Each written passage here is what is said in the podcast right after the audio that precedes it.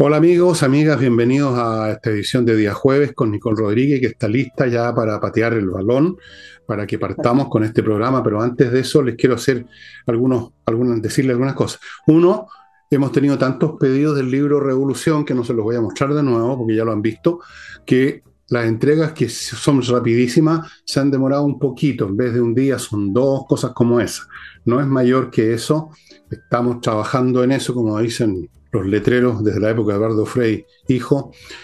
Y en todo caso, un día más, cuando mucho de demora, y esto es por la gran cantidad de demanda que se ha producido del libro Revolución. Así que eso les indica a ustedes también que la edición se va a ir aún más rápido de lo que habíamos calculado. Primera cosa, excusen no, pero solo un día más, cuando mucho de demora. Segundo, no olviden a Ignacio, el tema ya lo conocen, ahí están los datos a mi derecha.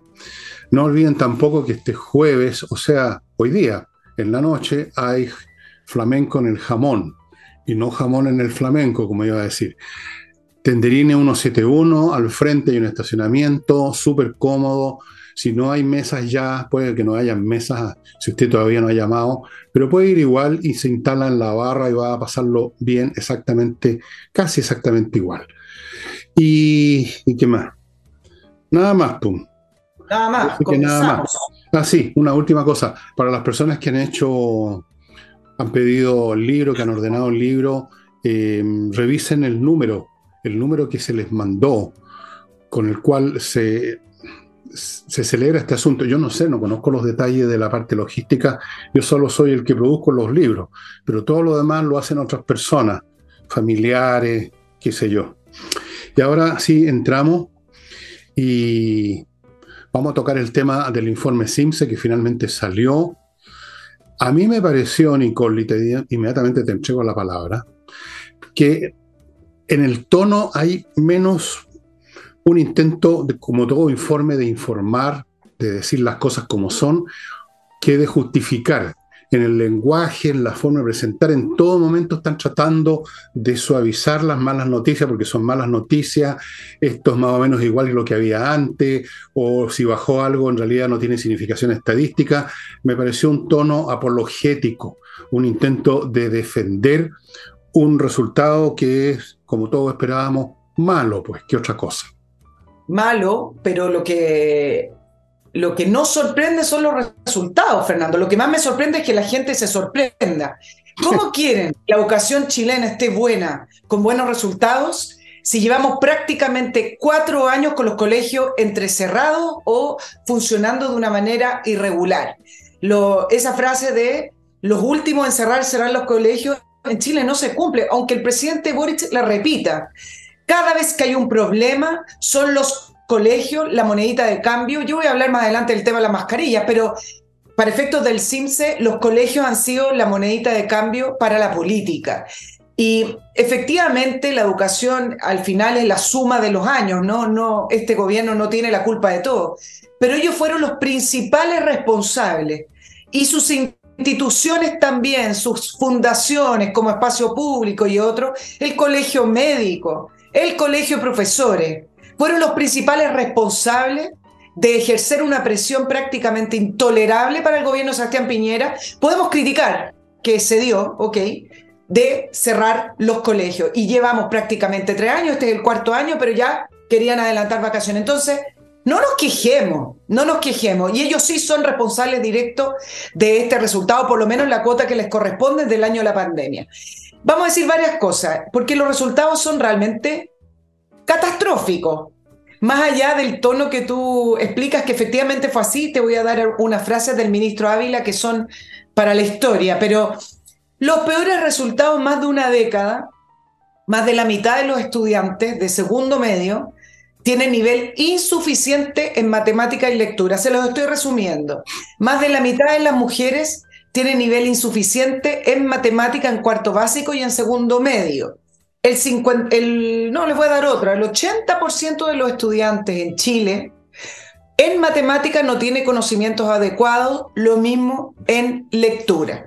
¿Y cuál es la historia de este SIMS y por qué la suspicacia con el ministro Ávila? Por, les voy a hacer un pequeño resumen porque es importante. El ministro Ávila no quería hacer el CIMSE. Dijo que no porque no habían recursos. Eso fue la palabra que utilizó. Y debido a que la Agencia Nacional, eh, la Agencia de, la Calidad de la Educación, tiene un gobierno autónomo, autónomo dentro de los parámetros de Chile, autónomo entre comillas, pero es autónomo, presionó al ministro Ávila diciendo que ellos iban a hacer el CIMSE. ¿En qué se dieron? Para que se den cuenta que incluso estos números podrían haber sido mucho peores. Se suspendieron las pruebas en segundo, sexto y octavo básico en todas las áreas. Y solo se hicieron matemática y lectura en segundo básico y en segundo medio. Por lo tanto, estamos viendo solamente un puntito de lo que se tenía que evaluar. Y eso fue por la presión de la Agencia de Calidad de la Educación, porque el ministro Ávila dijo primero que no, ¿para qué hay que evaluar? Imagínense, ¿para, qué? Hay que conocer esto. Y después dijo que no tenía recursos. Esa es la historia, un ministro que el lunes 19 de junio va a estar frente a una acusación constitucional, del cual no sabemos porque siempre depende de las negociaciones y de la de la correlación de fuerza. Decir políticamente lo siguiente, este no es el CIMSE de la pandemia, es el resultado de las decisiones políticas con la educación, los colegios, los adolescentes y los niños que se tomaron durante la pandemia y que se siguen tomando. No, son de, no es un producto de un resultado inmodificable, que un terremoto que no se pudo controlar. Mientras se estaba conociendo que el resto del mundo abría los colegios, mientras se estaba ya al segundo año teniendo la evidencia de que, la, de que los niños no estaban escolarizados, los niños en segundo básico ni siquiera distinguían el abecedario, se siguió presionando para cerrar los colegios. Entonces no digamos que producto de la pandemia, como fue el destino que Dios nos, nos arrojó a Chile. Estas son las decisiones políticas y de todos aquellos actores que presionaron por esto y esto es el resultado que tienen en su cara. Entonces, no, no vengamos acá a victimizarnos con respecto a la pandemia. ¿Y qué dice el ministro Ávila? Y acá te voy a dar la frase para el bronce. Dice que en ningún caso podemos conformarnos con este resultado porque seguiremos con nuestros esfuerzos. Yo no sé en qué esfuerzo si al final permiten que la gente imponga el tema del cierre de colegio hoy con un virus incisional. Dime. O sea, él esperaba que era posible que nos conformáramos, pero hay que, evitarlo. ¿Conformarnos a qué? ¿A qué? ¿A qué era posible conformarse, pero no hay que conformarse? ¿De qué está hablando ese hombre? O sea, Seguimos. ¿de qué nos teníamos que conformar? Dime. No, yo, no puedo interpretar al ministro Ávila porque me cuesta, porque acá viene lo otro. Dice, este es el CIMSE de la pandemia que muestra efecto, los efectos que tuvo en el ámbito socioemocional y aprendizaje. Lo está diciendo el ministro Ávila. En estos últimos días no he visto que levante la voz diciendo que no se adelantan las vacaciones y que no se va a imponer las mascarillas porque afecta a los niños, los afecta. No, nada. Acá tenemos los resultados. Y luego dice, y esta es la parte más importante del resumen del ministro Ávila, lo que tenemos que hacer es ponernos a trabajar, invitamos a todos a seguir las políticas de reactivación del Mineduc que confirmamos con estos resultados. Siéntate Fernando y escucha esto, que confirmamos con estos resultados que están siendo correctos. ¿Aló? Escucha. ¿Aló? O sea, bueno, eh, no sé, eh, eh, Ávila, Ávila y los demás que se apoderaron del ministerio y otros que están ahí de hace mucho tiempo, no, no, no tengo palabras para, para calificar los criterios que utilizan, pero está claro que en un país donde parece más importante que los niños aprendan a sobarse la espalda que la tabla del do, está claro que no, no, vamos a ninguna parte. Lamentablemente, aunque cambiáramos a Ávila por Diego Barros Arana o por Andrés Bello, no cambiaría nada de esta situación, porque no solamente por las pésimas decisiones que se tomaron, y entre paréntesis, como si ustedes leen el informe, amigo, van a darse cuenta que a cada momento se hace una comparación antes de la pandemia y después de la pandemia, como si efectivamente la pandemia por sí sola hubiera causado los problemas. No las, no las reacciones y las decisiones que se tomaron a partir de la pandemia. Ahí ya hay un insignificante intento de torcer las cosas porque como no son inteligentes, ni siquiera saben hacer mentir bien o, distorsionar bien. Eh, antes de la pandemia y después de la pandemia, como quien dice, antes del diluvio universal, antes de la guerra nuclear. Bueno, pero esto viene de muy, muy, muy atrás, este deterioro de la educación. Yo lo alcancé a ver, a vivir un poco como de cabro que era, de todas maneras me di cuenta de lo que estaba viniendo después de adulto, con mayor razón. Y lo que estamos viendo ahora es la cereza que corona una torta de mierda con lo que respecta a las políticas educacionales, que las voy a simplificar con un solo concepto. La simplificación y la banalización de la educación. Cuando comenzaron a hablar, y yo voy a tener que remontarme a los años 80, incluso en la época del gobierno militar, cuando se empezó a hablar, algunos de estos expertos en pedagogía, que no sé de dónde salen, Nicole, que había que, que los niños tenían que pasarla bien, que había que eliminar tales o cuales ramos. Y se empezó con eso al principio. Se empezaron a eliminar algunas materias. Se, eliminó, me acuerdo, el francés, se eliminó filosofía, no sé qué otras cosas se eliminaron, o se las eliminó de, de facto. Por ejemplo, ya no se enseña castellano, sino que literatura, una cosa vaga y, difusa, y tampoco leen los cabros por lo demás, nadie lee. Entonces, este es un proceso que viene de mucho tiempo y también está ocurriendo en otras sociedades, en que el colegio ya no cumple la función que tiene que cumplir, que es la de exigir un esfuerzo que puede dejar gente en el camino, por supuesto. Pero tú sabes que este colegio, que era uno, de los mejores colegios de Chile, y desde luego el mejor de Ñuñoa, lo han, lo han están destrozando porque fíjate que en el colegio tenían la política que si algunas personas no daban el ancho con las exigencias académicas se tenían que ir, lo cual me parece lamentable pero necesario. Porque en el colegio hay que hacer exigencias, porque si no, no hay educación. La educación es un conjunto de exigencias para formar la mente, las disciplinas mentales, etc. No puede hacerse sin exigencias. Se transformó los colegios y la vida educacional en una especie de parvulario. Se convirtió en una especie de, no, sé qué, qué nombre darle, o sea, ya con esos conceptos, Nicole, que se fueron acumulando en el tiempo. Y ahora con esta gente que llegó, que están más preocupados de, la educación sexual y del sobajeo de espaldas que de, que de las materias, bueno, esto es el final a lo que teníamos que llegar. O sea, ya no hay educación en Chile. Y lo que es más, y termino, los pocos colegios que dan todavía clases y permiten que unos pocos alumnos se eduquen, eduquen su mente y lleguen a ser profesionales. ¿Qué es lo que ocurre? Que en medio de este ambiente de ignorancia y de chantería convertida en norma, porque además una ignorancia agresiva, una ignorancia sacando pecho, esos cabros se están yendo todos, pues. Así La es. gente de Chile se está yendo de Chile. Los mejores jóvenes se están yendo a estudiar afuera porque aquí no encuentran en el ambiente. ¿Por qué no basta con que tú seas bueno? Necesitas tener a tu alrededor otros buenos con los cuales tú compites, cooperas, sientes una, un apoyo, incluso aunque sean medianías, pero que son competentes en lo suyo. Tú los necesitas. Si no hay ni eso, ese tipo solitario, bueno, se va. Y la historia de los que se van, si ustedes le preguntan a cualquier persona que está estudiando ahora en, en Europa, porque ya tampoco mucho en Estados Unidos, les va a contar la misma historia, que no encontró apoyo, que los profesores eran penca, que sus colegas eran como las pelotas, que no había, que había puro chaqueteo, que no se podía desarrollar profesionalmente, que vivía en una atmósfera de hostilidad, que lo acusaban de toda clase de cosas. Tú sabes de qué se acusa ahora. Entonces, el país se está descerebrando. Punto. Sí, eh, efectivamente, yo creo que el ejemplo que estás dando a lo mejor eh, para nuestros auditores futboleros le, sirve el ejemplo a los futbolistas.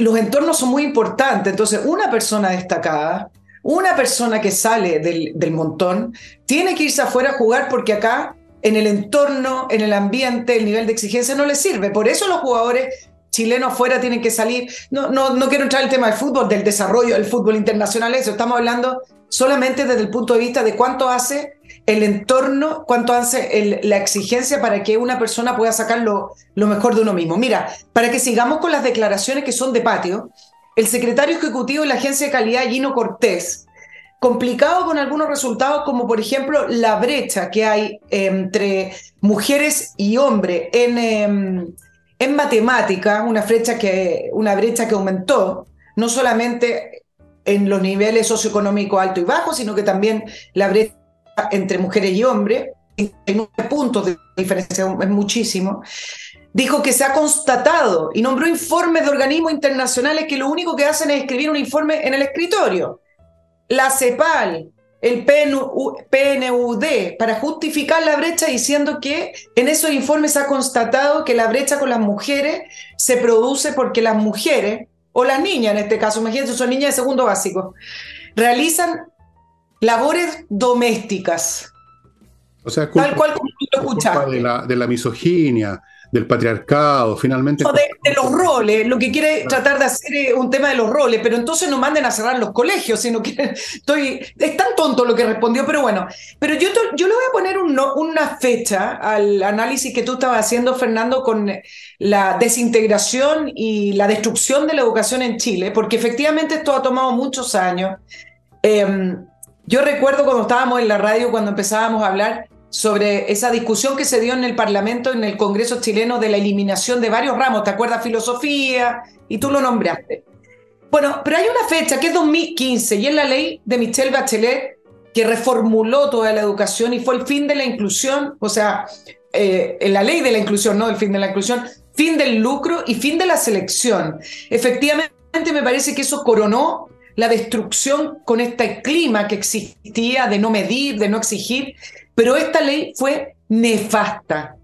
Esta ley permitió, exacto, esta ley permitió que todo ese clima que venía se consagrara en una política pública que hay que obedecer. Entonces, creo que desde el 2015, si uno ve los resultados del CIMSE, hasta el 2012 habían ciertas luces con algunas, algunos avances y con algunos números bastante más positivos. Después del 2012 y ya en el 2015 uno ve, no, no, no el 2015 propiamente tal, porque ahí se promulgó la ley, pero después uno ya bien ve el, retro, el retroceso. Eso fue una ley nefasta.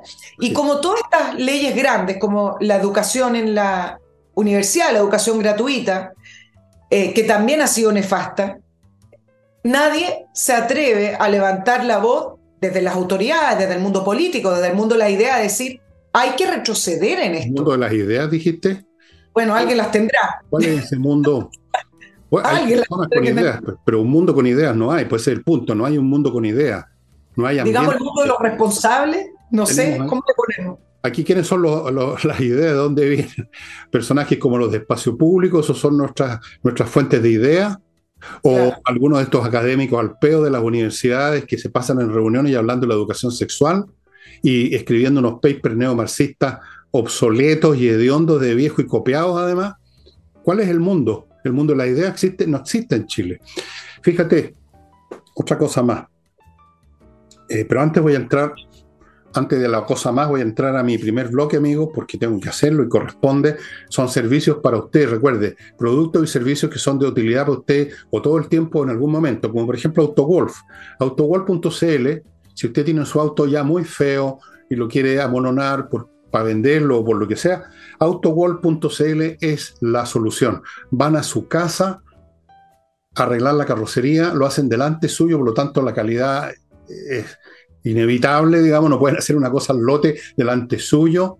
En un día su auto queda como nuevo. Si está demasiado estropeado, se lo llevan a su propio garage y en tres o cuatro días, que fue lo que tomó con el mío, que estaba realmente para estar a la basura, se lo traen de vuelta impecable. Autowolf.cl. Continúo con las famosas linternas Torch que ya les he mostrado varios modelos, así que no lo voy a hacer de nuevo. Créame, amigo, que tener una linterna tan pequeña que cae en el bolsillo junto al llavero, como tengo una en este momento. Otra un poco más grande que la puede llevar en el bolsillo el vestón o en una riñonera. Otra más grande en la casa. Son necesarias, nunca se sabe cuándo va a haber un corte de luz, cuando uno va a quedar botado en, la carretera, cuando se va a necesitar salir al jardín y no hay luz, y son potentes a morir, son autónomas desde el punto de vista energético, usted las carga en su casa enchufándolas al computador, pues tienen una unidad USB y una batería propia, resisten el agua, resisten los golpes. Los llaman linternas tácticas por ese motivo. Son realmente espectaculares. Torch, si dice que supo de esto conmigo en este programa, le van a regalar un pito. ¿Para qué sirve el pito? Bueno, si llega un hombre malo que le quiere tocar el popó, usted silba y va a llegar de inmediato Superman y la va a salvar. Torch. Sigo con Remodeling, que es la empresa con puros profesionales dedicados a remodelar su casa su departamento, en todos los aspectos, el piso, por ejemplo, cambiar un tipo de piso por otro o arreglar. Los parques, por ejemplo, se empiezan a soltar las tablitas un poco, a mí me está pasando, y uno camina y suena raro y uno se saca la cresta de repente.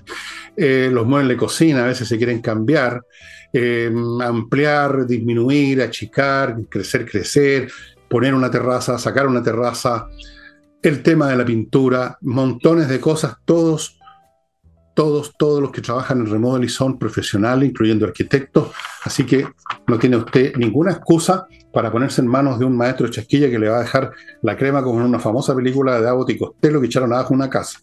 Y termino con Edifito, que tiene un software estaba acordando la película.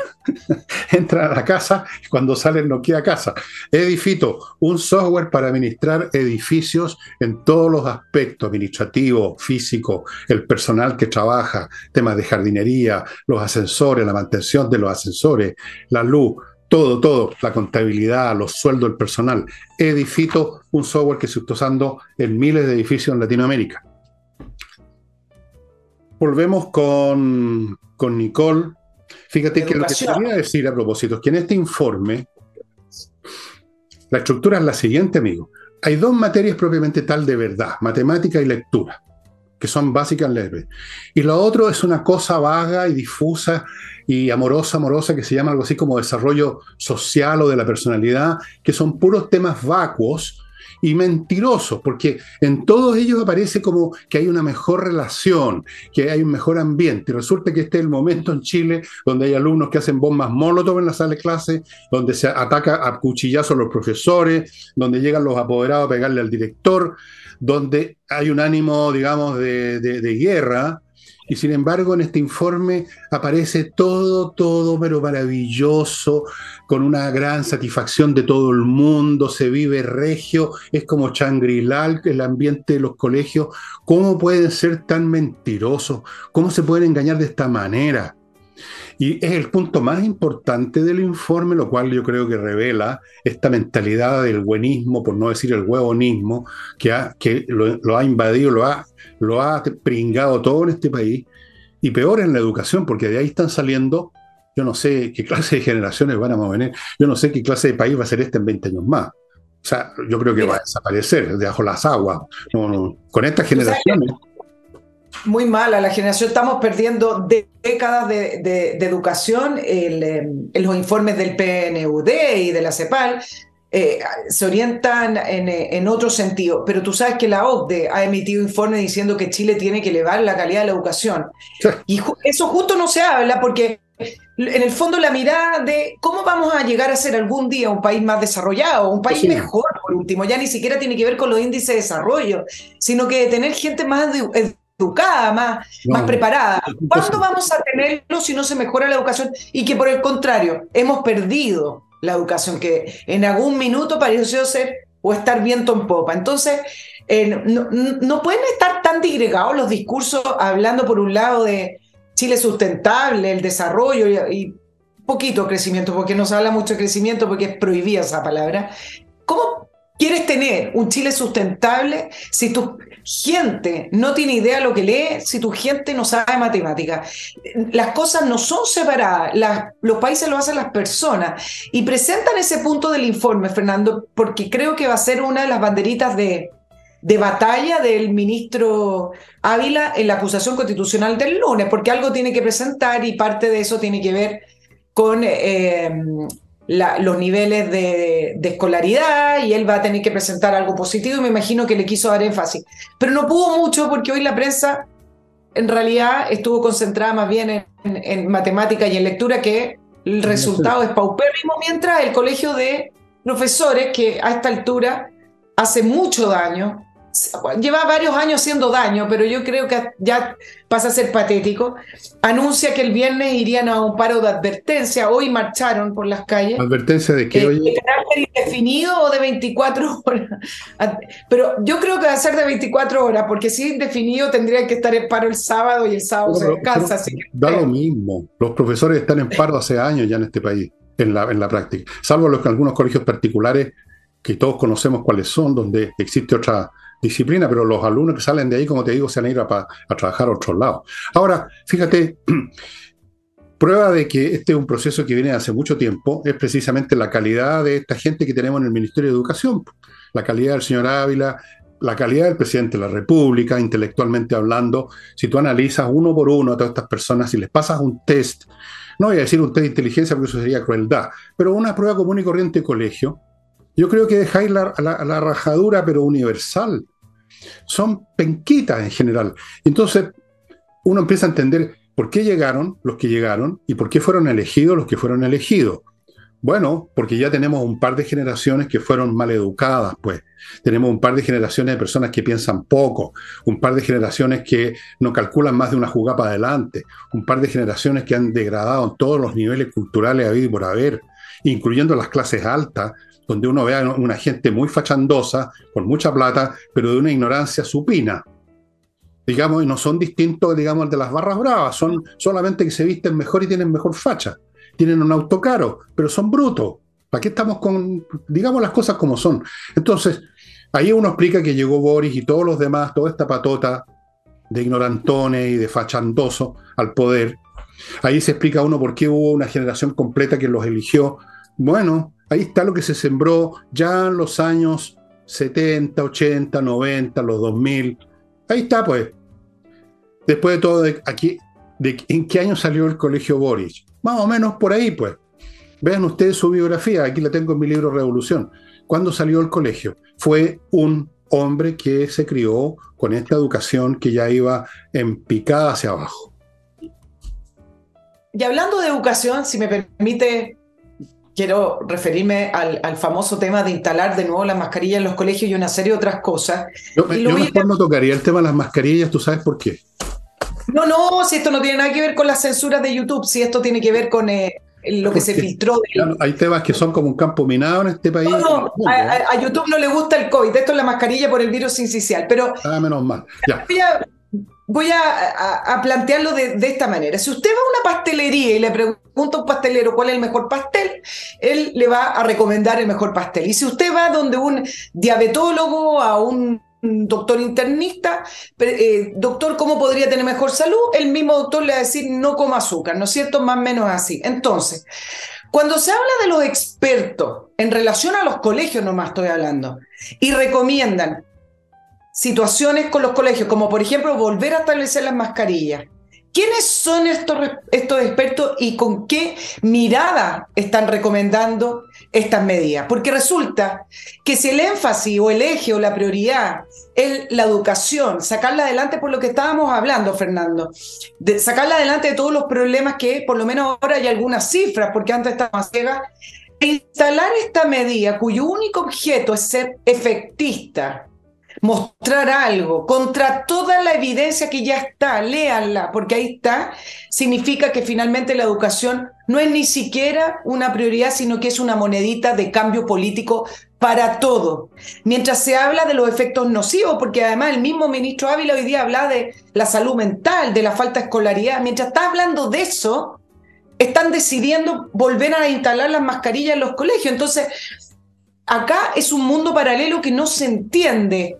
Y por el otro lado, yo te planteaba el tema de los expertos y la toma de decisiones, porque ayer se filtró un WhatsApp, fíjate, no sé si lo viste, se filtró un WhatsApp de Isquia Siches, que estaba eh, conversando con sus ex colegas del colegio médico, donde se, mm, se refleja por completo la manera en que estos supuestos expertos, por ejemplo en el caso del colegio médico, hacen sus recomendaciones o deciden de qué manera presionar a un gobierno. Decisiones finalmente que son por política, amiguismo, por poder. ¿Qué es lo que dice Isquia? Yo mirando desde afuera, el WhatsApp está ahí, usted lo puede leer.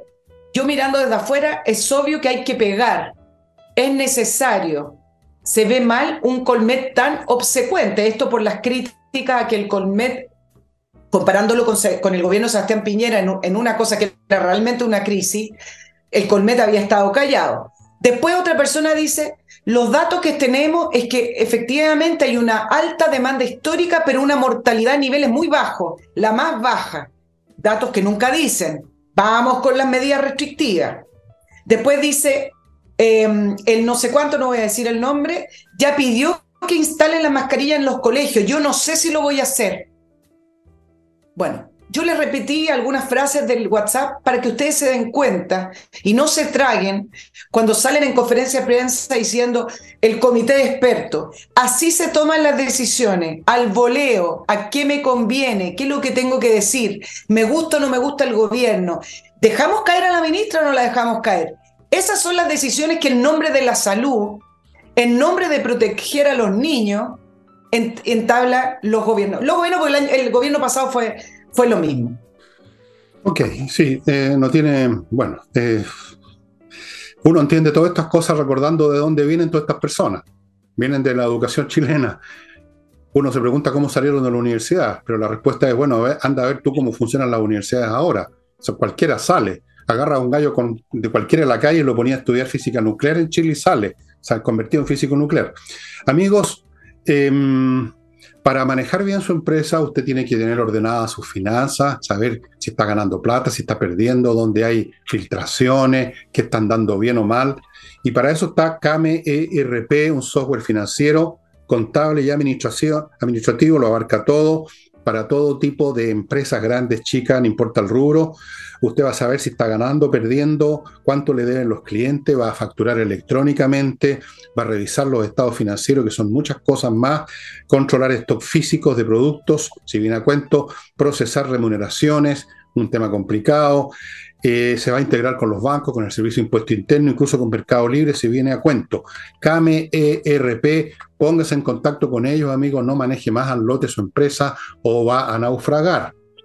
Estas cosas se pagan tarde o temprano. KMERP. Sigo con kmmillas.cl, donde usted ya sabe, va a vender sus millas acumuladas por los vuelos si no los va a usar pronto, porque si no los va a usar pronto no los puede guardar indefinidamente, las empresas los borran.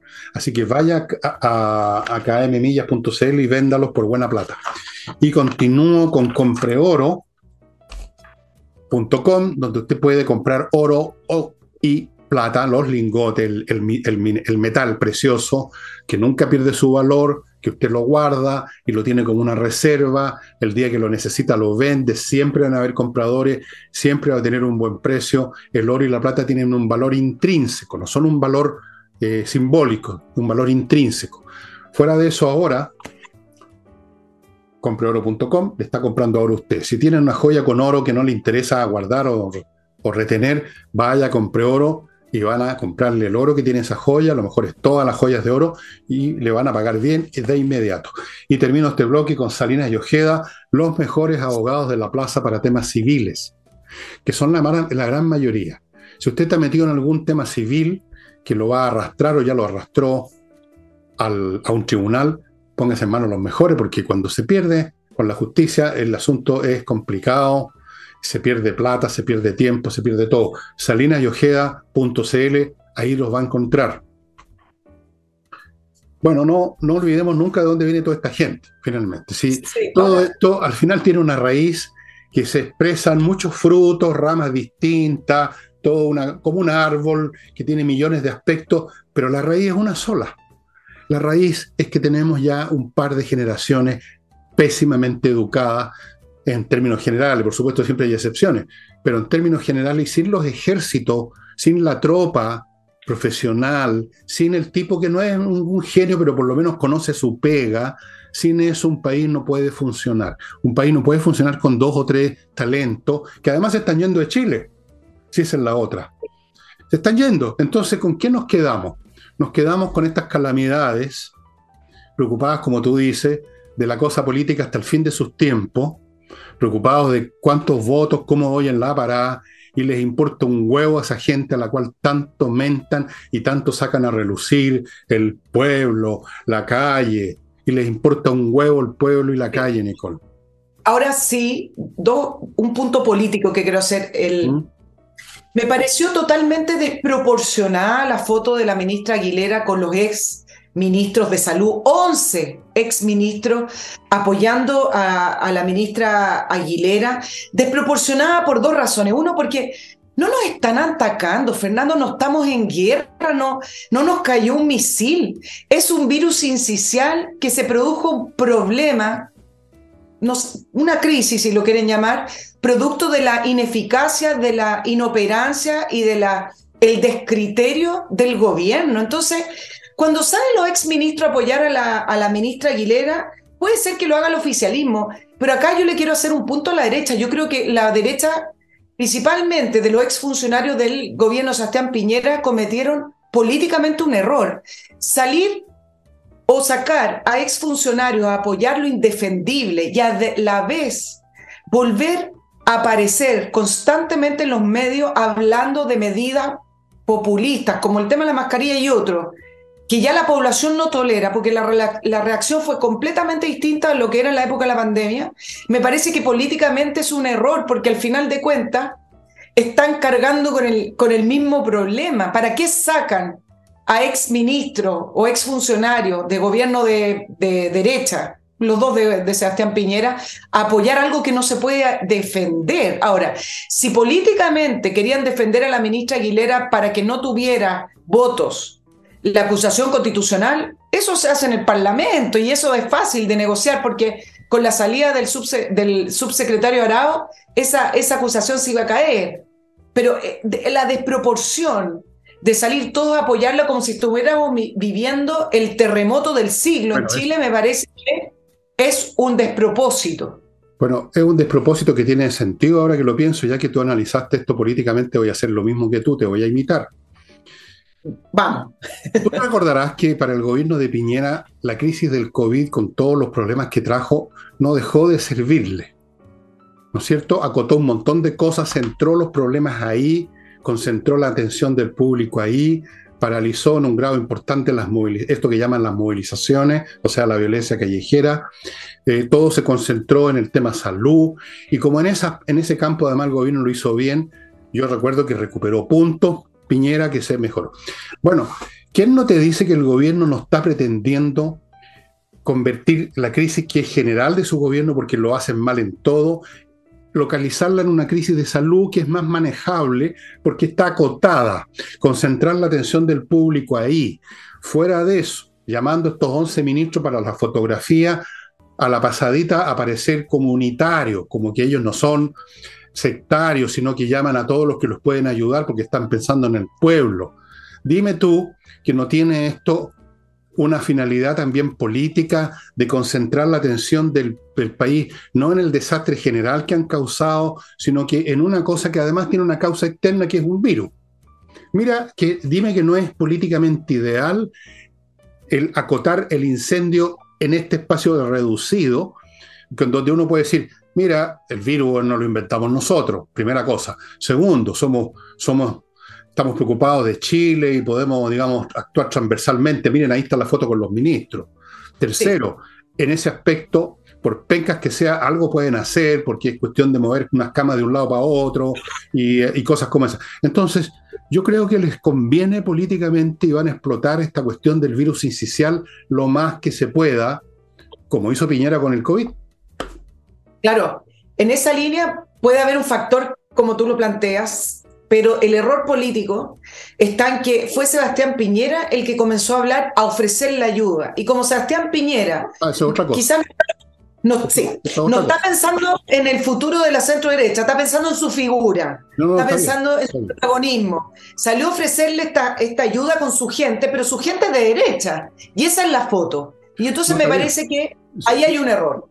Yo, claro, ese es un error de la derecha, si tú quieres. Yo estoy pensando en términos de lo que le conviene al gobierno. Al gobierno le conviene esta cuestión. Ahora, si la derecha debió o no debió hacerlo, ahí hay terreno para analizarlo. Tú consideras que fue un error, probable, puede ser, no sé, no estoy seguro de eso, pero lo que sí estoy seguro es que el gobierno va a aprovechar el virus lo más posible, concentrar toda la atención ahí, porque acotar un problema es la primera, el primer paso para, si no resolverlo, por lo menos mantenerlo acotado, ahí, digamos, metido de un cajón, el cajón del virus, el cajón de la epidemia. Entonces, como tú misma has contado, Vamos con el tema de las mascarillas, que es una cosa fácil, es cuestión de decir pónganse mascarilla. No tienes que hacer ninguna gestión, tienes que decir pónganse mascarilla. Eh, tienes que llamar por teléfono y decir pongan más camas. O consigan, o llamamos por teléfono, a lo mejor no consiguen ni una cama, pero llamamos para conseguir más camas. O nos pusimos en contacto para que llegaran unas vacunas. Todo eso es factible hasta para los torpes. Entonces, mira tú, mira tú si no estamos entrando en un cuadro similar, pero con signo inverso al que entró Piñera con el COVID. Sí, sí. Ahora, para ir eh, redondeando el, análisis completo de todo esto que ha sido la, noticia de la semana, varios han, eh, han hecho el análisis y que con la entrada del nuevo subsecretario de Red Asistencial, Osvaldo Salgado, de ex eh, gobierno de Ricardo Lagos, pero principalmente bacheletista, él es cercano a Bachelet. Y acá yo siempre hago una, una distinción cuando dicen, bueno, está entrando el socialismo democrático. No, es el bacheletismo el que está inmerso en, este gobierno prestándole ropa. Pero el punto es que el, eh, análisis es que va ganando el socialismo democrático y, uno ve los números y salieron tantas subsecretarías, están salvando el gobierno de Boris. No, yo acá voy a poner el, punto completamente eh, distinto. Ellos no están salvando a nadie. Yo creo que finalmente quienes entren a este gobierno, si este gobierno sigue así, se van a hundir con ellos. Ahora, no importa el número. te acuerdas, Fernando? cuando Michelle Bachelet incorporó al Partido Comunista en su segundo gobierno, habían todos los días, bueno, estoy exagerando, muchos análisis con respecto a él, cuánto era la injerencia del Partido Comunista en, el gobierno de Michelle Bachelet y le sumaban los ministerios, y tenían dos nomás, de, prácticamente 14 ministerios, entonces decían, bueno, no es tanto, etc. Y al final el número importa. Primero llenaron a la subsecretaría con gente del Partido Comunista, pero principalmente Michelle Bachelet era quien lideraba ciertas posturas que no son del antiguo socialismo, sino más bien son posturas comunistas. Entonces, esto es seguir sumando, el socialismo democrático está salvando al gobierno y está ganando. El socialismo democrático no está ganando. Finalmente quienes están ahí van a salir de ese gobierno igual de hundido si es que este gobierno sigue igual. Las cosas en política cambian y, uno no puede esto, sí que no va a cambiar. Hay cosas que cambian y hay cosas que no cambian. No, hay eh, esto es un, enfermo terminal, no, puede cambiar. Solamente puede terminar, no cambiar. Bueno, terminar es cambiar en cierto sentido. Eh, claro, eso del socialismo democrático y de que están ganando esto es un poco una invención de tus colegas, que son siempre tan inteligentes y hacen esas sumas infantiles. ¿Cuántos ministerios tienen? Dos. Ah, entonces no, Claro, y no toman en cuenta otras cosas, cuántos otros funcionarios se infiltraron. Vean lo que pasa ahora en defensa, pues. Vean lo que pasa en defensa. El ministro no es comunista, aparentemente, pero eran toda la gente que han metido en órganos vitales de la defensa nacional. O sea, yo creo que ya no tenemos defensa nacional, te lo digo en serio. Ya no. En absoluto. Depende de qué instrucciones se dan desde ciertos lugares y que están bien lejos en el planeta de Chile. Eh, se van a hundir, pero van a salvar sus cuentas, cuentas corrientes. Eso sí, algo se va a salvar, eh, Nicole. Van a salvar sus carreras, van a salvar sus recursos, van a salvar su, su futuro, van a obtener premios en organizaciones internacionales. Por supuesto que ellos tampoco buscan la salvación del partido porque saben, hasta el más estúpido de ellos, que su partido ya no significa nada, tal como dejó de significar el Partido Montecristiano, que se hundió totalmente. Ya nadie habla siquiera del Partido Montecristiano, ni siquiera se le critica porque no existe. El Partido Socialista va en el mismo camino, el PPD también se hundió, pero precisamente porque ya se hundió, los tipos no están preocupados de achicar agua, como se dice del barco, sino que están preocupados de subirse un bote salvavidas o de nadar lo más rápido posible. Entonces, Claro que no, no van a salvar ni al gobierno, ni se van a salvar, ni se van a salvar sus partidos, están todos hundidos en el tarro de basura de la historia, pero ellos como individuos, así como las cucarachas arrancan del tarro de la basura y se meten a otro lado, ellos se van a salvar, puede que sí, yo creo que sí. O sea, se han salvado de todas. ¿De cuántas no se ha salvado la señora Toa? Se salvó de la, cagada que dejó en el ministerio, en, la Municipalidad de Santiago, y ahí está nada menos que segunda autoridad de la, de la nación. ¿Qué le pasó a la señora Bachelet por cuyas malas decisiones murió gente en el 27F? ahí estuvo premiada las Naciones Unidas y ahora palabreando por todos lados en Chile, dando instrucciones, dando mensajes, tomando, haciendo influencia, como dices tú, a través de su, de su grupita. Entonces, como individuos no tienen problema, como colectividad están liquidados.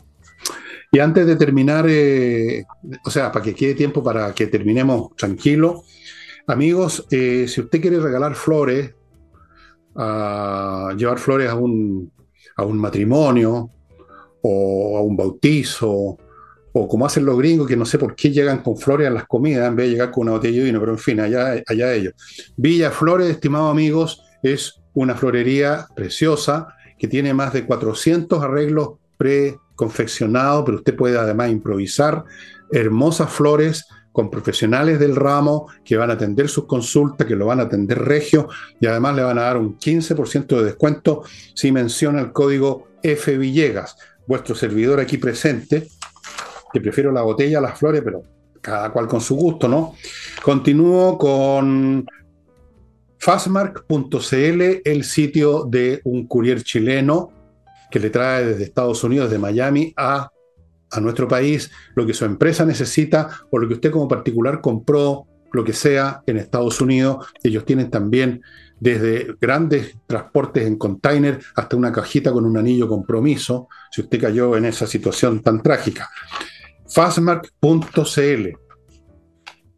Continúo con patriciastocker.com un grupo de profesionales a cargo de, de registrar su marca, de defender su marca, de renovarla, de mantenerla vigente de manera tal que usted pueda trabajar en paz, que no va a llegar cualquier día un fresco a pedirle plata porque la había anotado primero. Es re importante anotar, tener la marca, porque si no pueden crearse miles de problemas. Pregúntenle a la gente qué le ha pasado. Continúo con Learning Group, un grupo de emprendedores exitosos que no abundan, que le van a enseñar a usted a ser un emprendedor exitoso y que a la pasada brindan cursos, ya sea por internet o en su sede en Providencia, de un montón de materias que usted puede averiguar cuáles están en este momento entregando, entrando a su sitio. Sigo con mi Climo, con su promoción vigente todavía, pero no va a ser eterna. Usted compra tres equipos y le pasan cuatro lo cual le da la posibilidad de entrar en sociedad con alguien de su familia o un vecino, comprar tres entre los dos y recibir cuatro para dividirse dos y dos. Una excelente oportunidad. Y termino con el corredor más rápido de Chile, el corredor de propiedades Ángel Hey, cuyos métodos innovativos y el hecho que trabaja 16 horas al día, poco menos, de lunes a domingo, le permiten estar todavía vigente vendiendo. Tenemos otro tema que no sea educación. Tenemos otro tema. Vámonos al tema de Codelco. Es sumamente importante porque son estas, estos, estas temáticas que parecían ser solo del, área económica de Chile. Ha visto que en los diarios a veces solo la ponen en el área económica y a mí me parece que esto eh, es transversal, no debería estar supeditado eso. Bueno, pero hoy se conoció la renuncia de Andrés Ugarret, que es el presidente ejecutivo de Codelco, se va a concretar el 31 de agosto profesional de carrera, valorado en el mundo minero, valorado incluso por los sindicatos, valorado internacionalmente. Él se hizo muy conocido porque fue parte principal del rescate a los 33 mineros durante el ah, gobierno de Sebastián Piñera. Ah, es un pecado mortal. Duró, no, no fue por eso, sino que más bien duró menos de un año ¿ah? y él renunció. ¿Cuáles son? Él pone en su declaración más bien algunos motivos personales, pero la verdad y hoy ya han salido varias informaciones con respecto a eso, que tenía una, no una mala relación, pero muchos roces con Máximo Pacheco, quien es el presidente del directorio de Codelco, nombrado por el presidente Boric, porque aquí está el problema. Codelco arrastra problemas estructurales por años, bajó su productividad, alzó sus costos, lentitud en sacar adelante los proyectos. El plan de inversiones, por ejemplo, que los tendrían que haber presentado, está atrasado. Los excedentes han ido cada vez a la baja. Su deuda, ¿ustedes saben cuánto es la deuda histórica ya, porque es acumulativa, de Codelco? 18 mil millones de dólares. Eso es lo que vale prácticamente nuestro, nuestro país. Em, y entonces acá dice, bueno, ¿cuál fue el conflicto? El conflicto es que su carrete es de un perfil profesional, de un perfil técnico, y ha tenido que lidiar con la política de este gobierno a través de Máximo Pacheco, en el cual Codelco, por ejemplo, no ha podido sacar adelante los proyectos, pero además ha tenido que empezar a prepararse para poder involucrarse en la famosa política nacional del litio. Pero Codelco viene hace muchos años, Fernando, sufriendo lo que sufre el resto de las empresas públicas, donde cuando se intenta que tenga un gobierno corporativo, que sean autónomas de los gobiernos, dura un rato, pero finalmente estas empresas pasan a ser eh, empresas con una visión política, operadas por también por poderes políticos. Acuérdate cuando el expresidente ejecutivo de Codelco, Nelson Pizarro, hace muchos años atrás dijo, no hay un puto peso, ¿te acuerdas? Bueno, después Nelson Pizarro eh, fue investigado y el proceso sigue por, uso de recursos, por licitaciones con, eh, con eh, personas relacionadas a él, etc. Entonces, Codelco ya está pasando a ser, y ya pasó hace rato en realidad, una de las tantas empresas públicas administradas políticamente que termina siendo un costo para nosotros en vez de ser el sueldo de Chile como, como se solía hacer. Y solo les quiero agregar un tema del litio que es sumamente importante. En el anuncio de la Política Nacional del Litio, que no hay bajada todavía, para que se le ha pedido al gobierno que entregue el detalle y no hay, eh, y el, Congreso llamó una sesión especial el 3 de julio porque no hay detalles, por lo tanto la incertidumbre con el litio para ellos sigue. El tema del litio fue uno de los principales conflictos entre esta administración de Sugarret, profesional, con el directorio de Codelco, porque Codelco no conoce en la industria del litio. No es lo mismo sacar cobre, no es lo mismo sacar litio, no es lo mismo sacar otros metales. Son industrias, son conocimientos distintos. Y esta famosa política nacional del litio, lo que están planteando es que los excedentes que deje la política nacional del litio con respecto a Codelco y la negociación con Sokimich en el salar de Atacama, queden en Codelco. Se los voy a traducir. Lo que nos están diciendo es que el litio financia Codelco para que finalmente la empresa pueda seguir operando. En eso se traduce la política nacional del litio en el que va a entrar Codelco. Y eso es lo que los parlamentarios quieren la bajada porque dicen, ¿cómo es posible que quieren que los excedentes que produzca el litio, si es que se llega a hacer esa asociación, queden adentro de la empresa para que la empresa pueda seguir funcionando? ¿Cuál es excedente? Si en, unos, en un tiempo más ya no se va a usar el litio. Están desarrollando, pero por favor, si es cuestión que ustedes, estimados amigos, entren a, los sitios correspondientes, busquen en Google litio, busquen desarrollos alternativos del litio, busquen ahí, hay mucho, está llena la internet de fuentes de información. El litio no va a durar mucho más.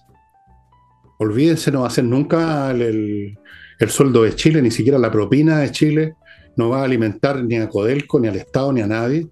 Y dicho sea de paso, yo creo que las inversiones se han demorado en Codelco porque esa plata ha sido usada por el gobierno para los gastos infinitos que tienen otras áreas, pues.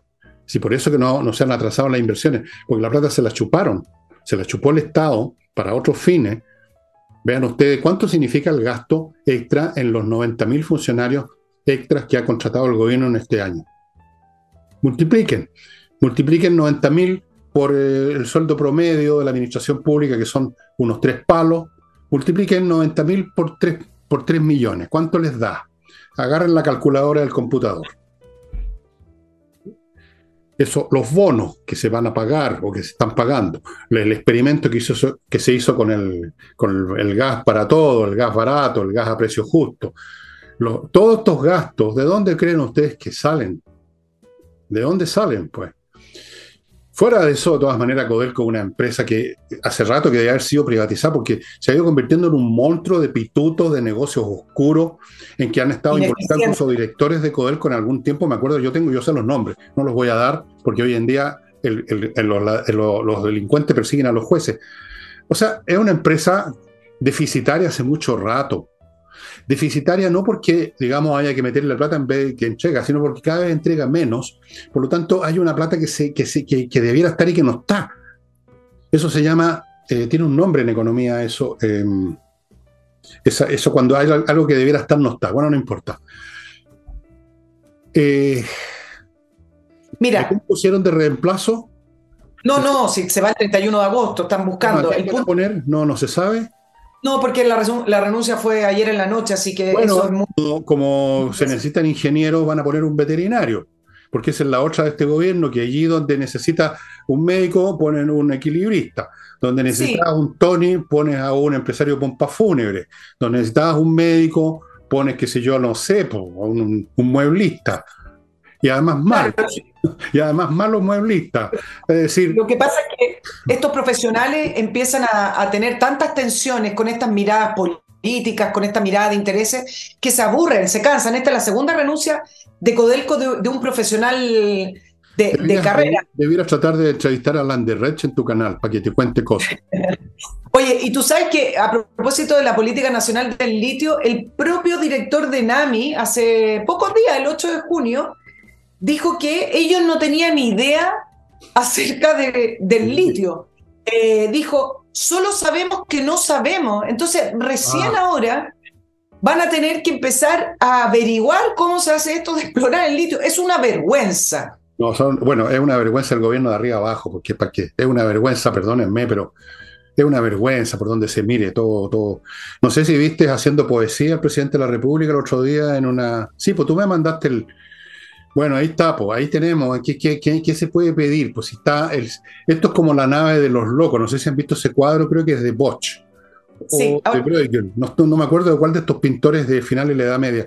En la nave de los locos, que es un barco que va navegando en medio de una tormenta con puros locos en las velas, colgando de, la, de los palos, colgando de la borda. La nave de los locos. Este es el gobierno. Ahora, locos no, porque es una expresión, de repente los locos son como son clever. No, inocentes.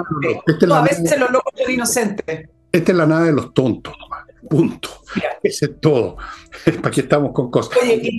Se nos está acabando el programa, así ya, Te alcanzo a agregar un detalle de esto. No sé si alcanzo, pero es cortito.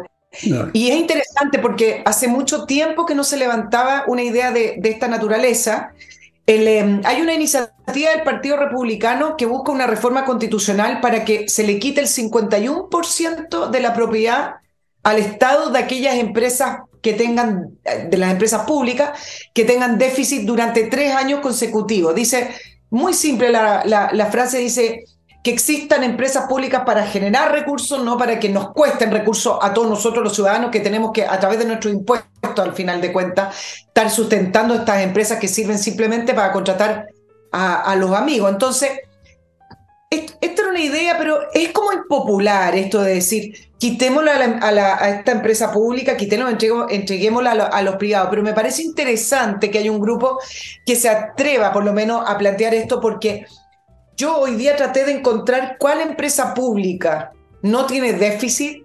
Quizás no tuve el tiempo, pongámoslo así, pero yo les quiero decir que entre ferrocarriles del Estado, ENAMI, ya hablamos de Codelco, ENAP, son cargas para los contribuyentes. Se esconden las cifras porque al final se las arreglan desde el punto de vista financiero, no quiebran porque las empresas públicas no quiebran. Correos de Chile funciona. Entonces, me parece interesante una, un planteamiento de este tipo, porque bueno, son ideas que antes eran muy prohibitivas, eran políticamente incorrecto plantearlas.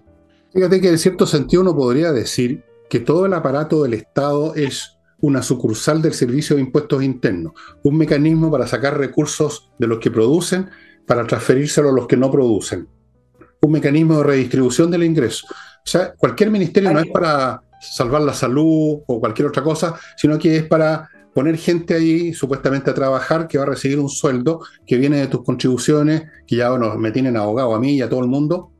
Entonces es un mecanismo de distribución de ingresos, no es un instrumento público para los grandes fines de la nación, sino que es una sucursal del servicio de impuestos internos, ineficiente además.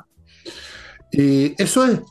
Entonces, de eso se trata, de dar pega a los amigos, como dices tú, de mantener una casta una casta que se eterniza, porque en esos puestos tienen el poder a la pasadita, y de eso se trata, nada más. ¿Cuántos servicios públicos usas tú en tu, en tu familia? Yo creo que ninguno. Yo creo que la educación, la salud. Registro civil. ¿Ah? Registro civil. Es que al final. No, está bien, eso es necesario, pero en general en tu vida cotidiana. ¿Qué, servicios te da el Estado? Ninguno. Ah, ¿que entrega el Estado? No. Ninguno, ninguno. Hay que pagar. Nos batimos, nos batimos con salud privada, con educación privada.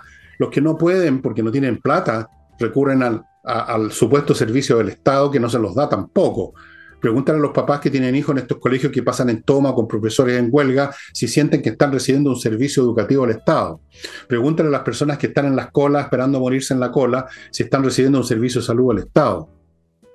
Entonces, ¿qué? ¿Qué es lo que es este Estado? Una máquina de redistribución de ingresos desde los que producen para los parásitos. Punto. Y entre esos parásitos incluyo a la casta política, que se forra los bolsillos, se votan ellos mismos sus sueldos. ¿Cuánto gana un senador, un diputado, más todos los privilegios que tienen? ¿Cuánto están ganando en la administración pública los que están de la mitad para arriba, especialmente? Los sueldos son bastante buenos ahora en la administración pública. ¿eh? Son mucho mejores que en el sector privado. Eso es el Estado.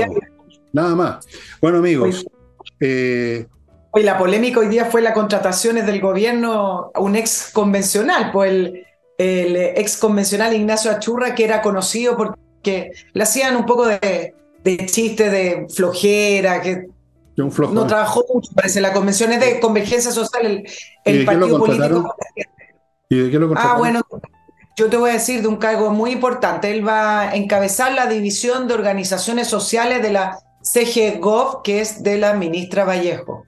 Ah, claro, bueno, estupendo. Puta, no ser amigo la Vallejo para recibir una peguita, yo estoy necesitado. Yo les juro que incluso puedo trabajar más desde mi casa que estos hueones desde su oficina.